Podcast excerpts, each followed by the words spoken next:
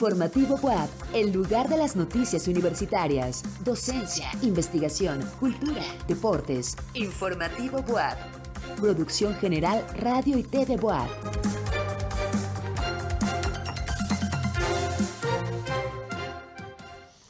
Es noche de viernes y usted no puede cerrar la semana sin conocer a detalle la información más importante del día. Por eso le invito a que nos acompañe durante los siguientes 30 minutos en Informativo WAP. Mi nombre es Enrique Moctezuma Malacara y estas son las noticias. Es el momento para entusiasmar y enseñarles a los más pequeños lo maravilloso que es el mundo de la lectura expresa la rectora María Lilia Cedillo Ramírez. ¿Sabes qué son las cabañuelas? Hoy te platicamos de esta creencia milenaria. La cuesta de enero cada vez es más complicada, señalan los poblanos. ¿Quieres saber más? Quédate con nosotros en Informativo Boab. Y antes de entrar de lleno con la información, los invitamos para que nos sigan a través de las diferentes plataformas, arroba TV Boap en todas las redes sociales, canal 18.1 en TV Abierta y 118 de Megacable. Saludamos también a quienes nos escuchan en las diferentes frecuencias universitarias, Chignahuapan 104.3, Tehuacán 93.9 y Puebla 96.9 FM. Comenzamos. En la Biblioteca Central Universitaria, la rectora María Lilia Cedillo Ramírez entregó peluches a niños de colonias de escasos recursos. Daniela Silva nos presenta esta información.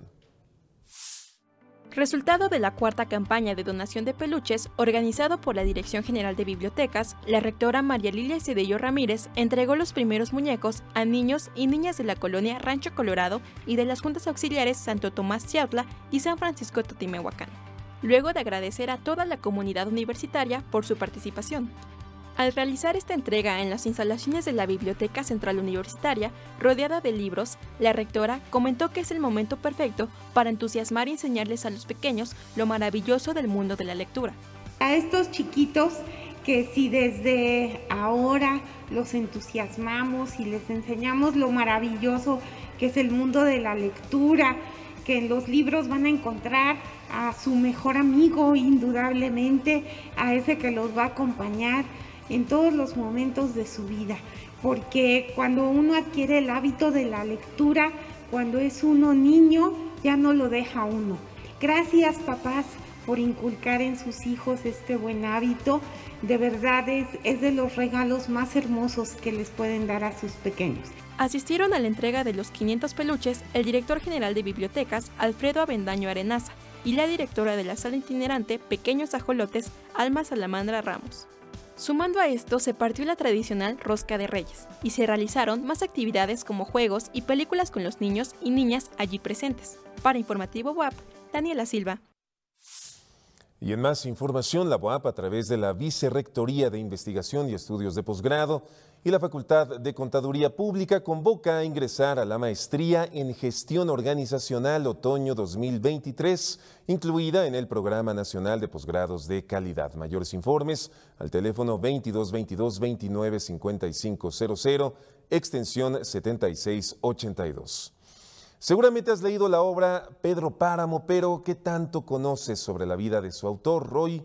En la víspera del aniversario luctuoso de Juan Rulfo, nuestra compañera Mara Pérez nos presenta la biografía y el retrato de este aclamado escritor mexicano. Vamos con la nota. Juan Rulfo fue uno de los escritores mexicanos más leídos del siglo XX. Sus obras, Pedro Páramo y El Llano en Llamas, le permitieron formar parte del grupo de autores hispanoamericanos. Hoy se cumplen 37 años desde su fallecimiento el 7 de enero de 1986. La vida de Rulfo fue marcada por diversos sucesos personales, como el fallecimiento de sus padres, aunque también por el contexto social de su época.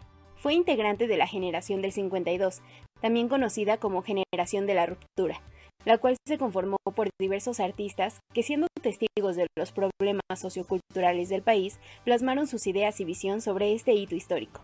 La escritura de Juan Rulfo destaca por su capacidad en el realismo mágico, con su pluma escribió cuentos y novelas que se caracterizan por mostrar la vulnerabilidad humana de una forma profundamente creativa. También trabajó como fotógrafo y guionista. Un ejemplo de ello fue el guion cinematográfico Paloma Herida, estrenada en 1963. Años más tarde, recibió el Premio Nacional de Literatura de México y fue nombrado como el miembro de la Academia Mexicana de la Lengua. Su última novela llamada El Gallo de Oro se publicó luego de su fallecimiento en la Ciudad de México a los 68 años. Como parte de su aniversario luctuoso, TV WAP transmitirá el 7 y 8 de enero la programación especial 100 años con Juan Rulfo, una serie documental que recupera el hombre detrás del autor de una de las obras cumbre de la literatura universal. ¿Cuál es tu frase favorita del escritor? Para Informativo WAP, Mara Jimena Pérez. A toda la comunidad universitaria se le hace la invitación a participar de los cursos extracurriculares del Centro de Lenguas Extranjeras para el aprendizaje de alemán, francés, inglés, italiano, japonés y portugués. Las inscripciones seguirán abiertas hasta el día 12 de enero. Consulta la convocatoria en el sitio web de la Facultad de Lenguas. ¿Usted sabe qué son las cabañuelas, lo que predicen y qué función tienen? Nuestro compañero Jorge Márquez nos lo platica en la siguiente nota. Al inicio de un año, en enero, según la tradición, se dice que durante este primer mes se pronosticará el tipo de clima que se tendrá para todo el año. Conocido con el nombre de cabañuelas, esta manera de predecir consiste en observar las condiciones climatológicas que se presentan en los primeros días del año y así determinar cómo será 2023. Los meteorólogos no comparten esta predicción, pero respetan las costumbres de la población. Los meteorólogos no es una práctica eh, que utilicemos, sin embargo, pues respetamos las prácticas tradicionales, sobre todo aquellas que la población, de acuerdo a su experiencia, utiliza, pero sí invitamos a que siempre estén pendientes a los pronósticos de fuentes oficiales, ya que pues a lo largo del año tenemos diversos fenómenos meteorológicos que afectan de manera diferente a las poblaciones. Un mismo fenómeno meteorológico puede afectar de manera diferente incluso a una misma ciudad o un mismo estado. Es difícil determinar con exactitud los orígenes de las cabañuelas, pero se cree que nació en el Samuk o fiesta de las suertes del calendario babilónico, cuya versión hebrea sería fiesta de los tabernáculos. Dicho lo anterior, y según la tradición, las cabañuelas corresponden a cada uno de los meses por transcurrir. Esto es, y según la tradición, los primeros 12 días será cada uno de los meses. Posteriormente, en el día 13, se inicia con el último mes del año, es decir, diciembre, y a partir del día 25 se dividirá el pronóstico del clima en dos. De esta manera quedará las primeras 12 horas corresponden a enero y las siguientes 12 a febrero, y así los siguientes días para completar los 12 meses. Por último, el 31 de enero, que queda libre, será pronosticado por horas y así terminará un mes de pronóstico para todo un año. Las cabañuelas es un método ancestral que utilizaban los antiguos para pronosticar el clima durante el año. ¿Será cierto o no? Pero es una tradición que se sigue durante este mes de enero. En las imágenes, Humberto Cuenca, para Informativo BOAP, Jorge Márquez.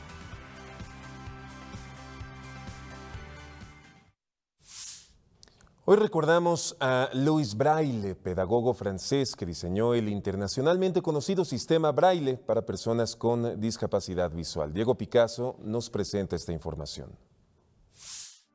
El braille es un sistema de lectura y escritura táctil para personas con ceguera, basado en un método de representación que utiliza celdas con seis puntos en relieve. Conmemoramos este gran invento en honor a Louis Braille, fallecido a sus 43 años, el 6 de enero de 1852 por tuberculosis, intentando imitar a su padre en el taller de talabartería, donde se fabrican artículos de cuero para caballos y mulas. Un joven Louis de 3 años se dañaría el ojo derecho, causando una infección que afectaría también al ojo izquierdo consiguiendo una ceguera irreversible. A sus 10 años, ingresó al Instituto Nacional para Jóvenes Ciegos de París, fundado por Valentin Hoy, quien había conseguido desarrollar un sistema de lectura de libros con caracteres en relieve. Más tarde, Charles Barbier, oficial del ejército, visitaría la escuela presentando la sonografía, que consistía en colocar sobre una superficie plana rectangular 12 puntos que al combinarlos representaban sonidos diferentes. Sin embargo, ambas técnicas resultarían rudimentarias y Luis comenzaría a buscar la manera de perfeccionar ambos sistemas de puntos para crear un verdadero código alfabético que se pudiera leer con los dedos y fuese igual de rápido y sencillo como en el caso de los videntes. No fue hasta 1837 que publicaría una segunda edición en la que empleando una plantilla de lámina metálica o madera perforada, papel y un punzón, daría lugar a una perfecta caligrafía que el invidente podía palpar. Este sistema de lectura y escritura táctil se encuentra muy presente en nuestra sociedad, en libros, en escuelas, en monumentos, billetes, una idea que le dio una gran oportunidad a más personas para recibir una educación adecuada y mejores oportunidades. La Benemérita Universidad Autónoma de Puebla lanza la convocatoria para inscribirse a uno de los cursos que oferta la eSchool de la Corea Foundation del semestre Primavera 2023. Podrán participar las y los estudiantes que se encuentren activos en una de las licenciaturas o posgrados de la UAP. Quienes estén interesados tienen hasta el 13 de enero para llenar el formulario de postulación. Los resultados se publicarán el 20 de enero para dar inicio a los cursos el día 30 del mismo mes y finalizar el primero de junio de 2023. Si quieres saber más, visita la página de Facebook de la eSchool Korea Foundation BOAP. Toca el turno a nuestra sección de notas internacionales.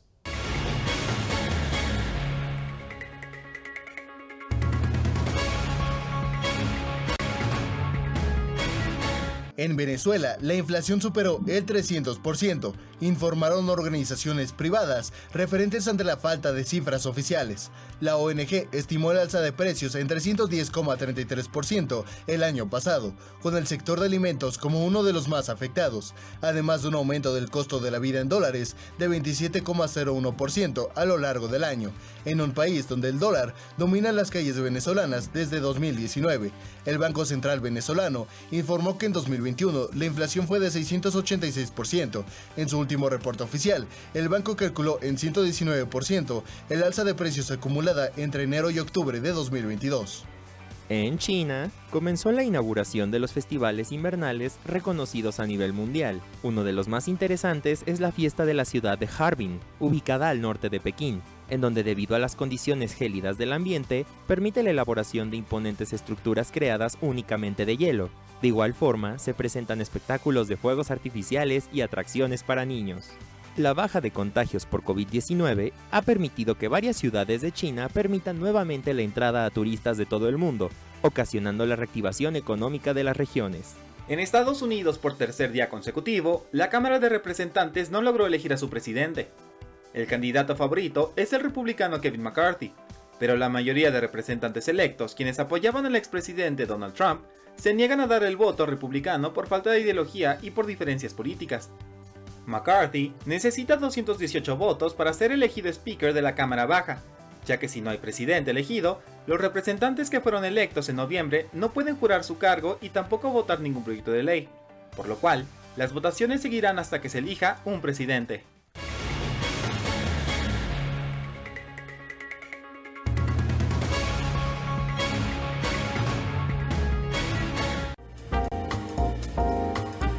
Informativo Boab, Cultura. El Seminario Permanente de Historia, Tecnología y Cultura Industrial del Instituto de Ciencias Sociales y Humanidades reunió a investigadores nacionales e internacionales en la tercera edición de sus jornadas de memoria histórica y patrimonio industrial. Vamos con nuestro periodista cultural Carlos Maceda, quien nos presenta la información. Buenas noches, Enrique bajo el título de Retos y Perspectivas de Miradas Multidisciplinarias, en esta tercera jornada realizada en el edificio de la Aduana Vieja, se presentaron trabajos sobre el patrimonio industrial de diferentes países. Vamos a los detalles. El patrimonio industrial tiene que ver con aquello que ha quedado a partir de toda actividad relacionada con la producción. Estas jornadas buscan hacer evidente la importancia del registro, estudio y su catalogación pues tiene que ver con, este, con propuestas también para generar este, un reuso en aquellos espacios que están abandonados, pero también otra cuestión muy importante es la resignificación de los lugares, de la cultura del trabajo y de la producción. Las jornadas no solo son una plataforma para dialogar sobre las problemáticas que sufre el patrimonio industrial, también es una oportunidad para que los alumnos de posgrado del instituto puedan tener una perspectiva del impacto de sus investigaciones. Aquí se da un aprendizaje más enriquecedor porque te das cuenta que hay diferentes formas de trabajar, pero que la ciencia siempre apunta a lo mismo y que es a enriquecernos a nosotros como seres humanos, pero también para impactar en la vida de los demás. La ciencia al servicio de los ciudadanos. En las mesas de trabajo se abordaron temas como territorios industriales, memoria industrial y turismo, espacios industriales y cambios de uso, así como una mesa dedicada exclusivamente a la histórica fábrica de la Constancia. Es importante en diferentes sentidos. En primer lugar, porque es un patrimonio que no ha sido valorado, porque no tiene estos conceptos que conocemos como belleza, pureza técnica o que no está relacionado con ese concepto de alta cultura, ¿no? Sin embargo, a través del patrimonio industrial uno puede conocer la vida obrera, eh, la vida este, del trabajo, el mundo del trabajo.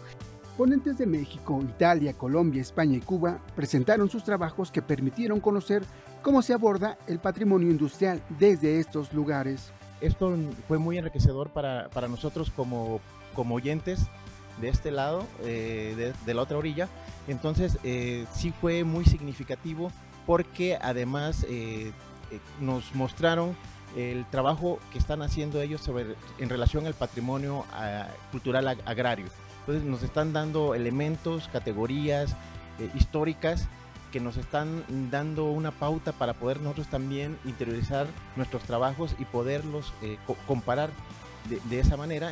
Las terceras jornadas marcan la colaboración entre la UAP y la Universidad Cubana Marta Abreu de las Villas, que en la sesión científica con su cátedra de patrimonio nos compartieron la experiencia que tienen en este tema, pero de ella platicaremos en la siguiente nota. Con imágenes de Humberto Cuenca para Informativo WAP, Carlos Maceda. Informativo WAP, Deportes. Hoy el coach Moro nos presenta una nota de nuestro reportero Rodrigo Sánchez acerca de la actuación de universitarios durante el fin de año pasado. Vamos con la información. ¿Qué tal, Enrique? Buenas y deportivas noches. Así es, les presentamos una nota con destacados deportistas que brillaron en estas disciplinas el fin de, el fin de año pasado. Vamos a conocer la información a través de este reportaje. El día de hoy veremos un reencuentro de algunos de nuestros compañeros, quienes gracias a su empeño, dedicación y trabajo, pudieron ganar algunos de sus campeonatos dentro de sus respectivos deportes.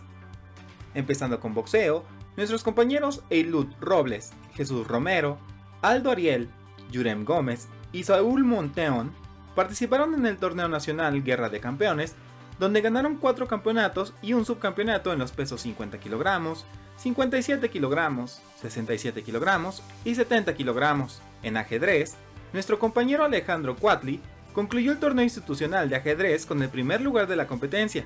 Con 6.5 puntos, es como nuestro lobo se pudo coronar campeón, representando así a Puebla y a nuestra máxima casa de estudios. Por último, pero no menos importante, nuestro miembro de la manada, Edgar Rodríguez, logró obtener medalla de oro en el Campeonato Nacional de Invierno curso largo por la Federación Nacional de Natación en Cancún, Quintana Roo. Además, nuestro lobo pudo superar y mejorar sus tiempos en 50 y 100 metros pecho. Muchas felicidades a todos nuestros lobos y esperamos que este año pueda ser igual de emocionante y exitoso como el otro. Para Informativo WAP, Rodrigo Sánchez. En otra información, el Instituto de Ciencias de Gobierno y Desarrollo Estratégico de la UAP invita a cursar el doctorado en Ciencias de Gobierno y Política programa académico que tiene como objetivo formar investigadoras e investigadores con visión crítica de la realidad, capacidad de analizar la problemática actual de la interacción gobierno-ciudadanía y generar conocimiento teórico y metodológico riguroso. Este programa pertenece al Sistema Nacional de Posgrado CONACIT y está vinculado a otros eh, posgrados referentes de México y América Latina. Para mayores informes, ingresa a la página del Instituto de Ciencias de Gobierno y Desarrollo Estratégico www.icgde.wap.mx. La cuesta de enero será aún más difícil en este 2023 y habrá que ajustarse una vez más el cinturón, así señalan las amas de casa poblanas. Jorge Márquez nos presenta el reporte. Cada inicio de año el escenario es el mismo ya que terminaron todos los gastos de las celebraciones decembrinas y cuando el aguinaldo se terminó, llega la realidad. Los compromisos básicos de cada familia continúan y el dinero ya no alcanza para solventar todos los gastos que se vienen, como el pago de luz, teléfono, internet, transporte, gasolina, comidas, colegio y la lista puede seguir. Pero ahora, las amas de casa, además de apretarse más el cinturón, ¿qué milagros realizarán para que el gasto alcance?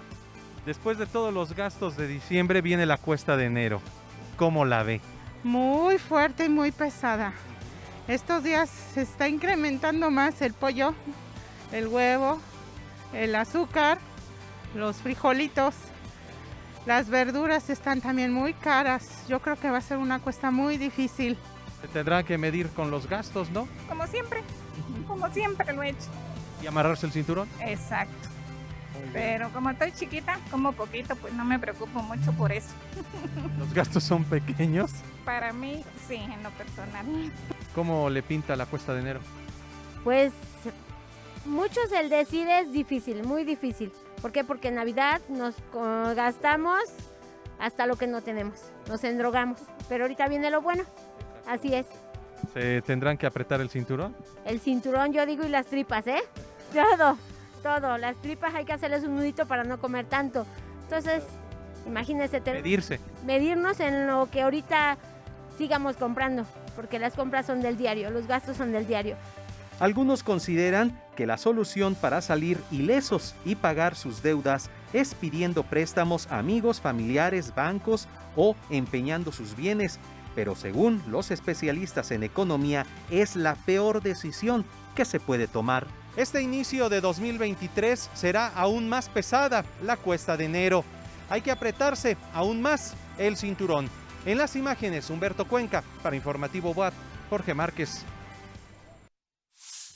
Los diseñadores de moda tienen una nueva vitrina para sus creaciones, el metaverso. Veamos esta nota de nuestra compañera Paula Mora. Los diseñadores de moda tienen una nueva vitrina para sus creaciones. El metaverso, el mundo digital donde gracias a un avatar que nos otorga un gemelo virtual, podemos actuar tal como lo haríamos en el mundo real, accesible gracias a un casco de realidad virtual o a la pantalla de una computadora o teléfono, el metaverso es un espacio para experimentar y probar nuevos productos, lo que permite a los diseñadores ampliar los límites de su creatividad. Esto también tiene ventajas económicas. Al probar su colección en el metaverso, pueden analizar la reacción del público y adaptar la demanda en consecuencia para evitar una producción excedente en el mundo real. Esto brinda un enfoque más ecológico. Para otros diseñadores, las creaciones solo serán digitales. En plataformas especializadas, las marcas comercializan ropa virtual anexándoles un NFT un certificado de propiedad digital considerado infalsificable y que se puede pagar con criptomonedas. Esto salva a las marcas de su peor pesadilla, falsificaciones que inundan el mercado. Con el auge del mercado de segunda mano, revender un par de zapatos virtuales asociados con un NFT le dará al diseñador regalías por cada transacción. Algunas marcas vinculan un artículo de moda virtual con su contraparte en la realidad. Para Informativo WAP, Paola Mora. La WAP invita a los estudiantes a participar como monitores Primavera 2023 en el estacionamiento robotizado. Algunos de los requisitos son estar inscrito en el periodo escolar primavera 2023, tener un máximo del 90% de avance académico o no contar con más de tres materias reprobadas. Si estás interesado, acude a, a las oficinas del estacionamiento robotizado con la contadora Andrea Hernández Suárez en 27 Poniente 1313, Colonia Volcanes, en horario de 9 a 17 horas. O Escribe a andrea.hsuárez.correo.wap.mx y en la cita no olvides llevar tu Cardex actualizado.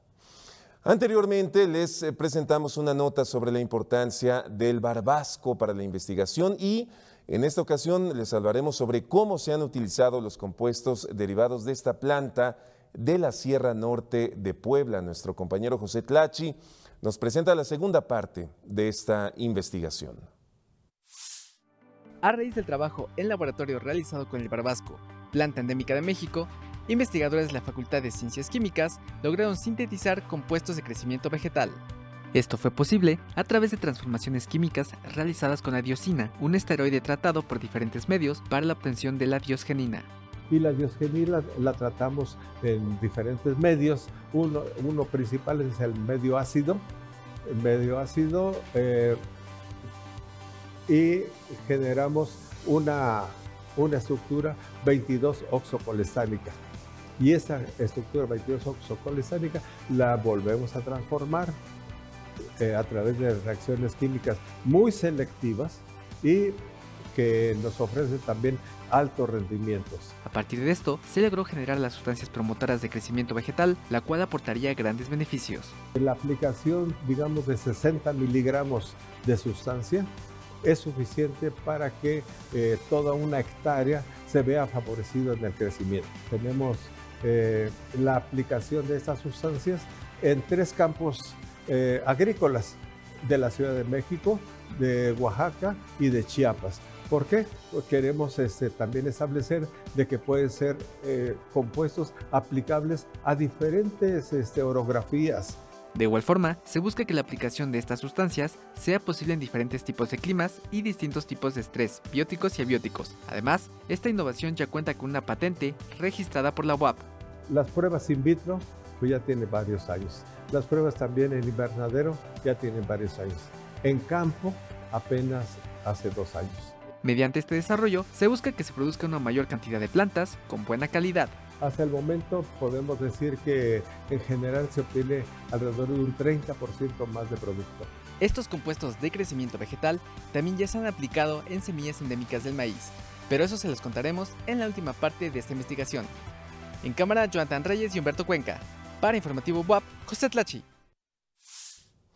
Vamos ahora a nuestras notas nacionales.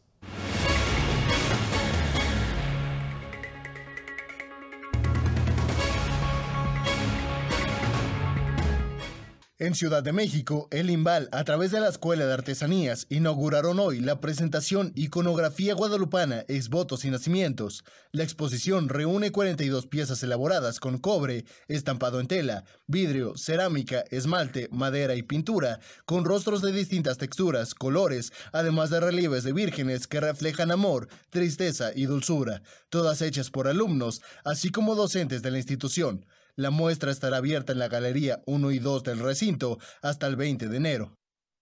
En Toluca, Estado de México, la comunidad de artesanas y artesanos de San Martín de las Pirámides presentaron una colección innovadora de piezas contemporáneas a través del Laboratorio Artesanal de Joyería. El Instituto de Investigación y Fomento de las Artesanías del Estado de México, en conjunto con la diseñadora Maritza Villegas, capacitaron por nueve meses a los artesanos dedicados al manejo de piedras semipreciosas. Los productos artesanales fueron mostrados en la pasarela Evoluciona y Emprende durante el encuentro artesanal Innova Edomex 2022, teniendo presentes aretes, collares, brazaletes, pulseras y anillos. En Ciudad de México se inaugura la exposición artística Un siglo de muralismo, en donde colaboración con el INVAL, coleccionistas privados, fundaciones e instituciones muestran 246 piezas del muralismo en México. La presentación muestra los principios del muralismo en nuestro país con artistas como Diego Rivera, Fernando Leal, Jean Charlotte, entre otros personajes que comenzaron con este tipo de arte. La exposición El espíritu del 2022, un siglo de muralismo en San Ildefonso, estará disponible hasta el 12 de junio, de martes a domingo.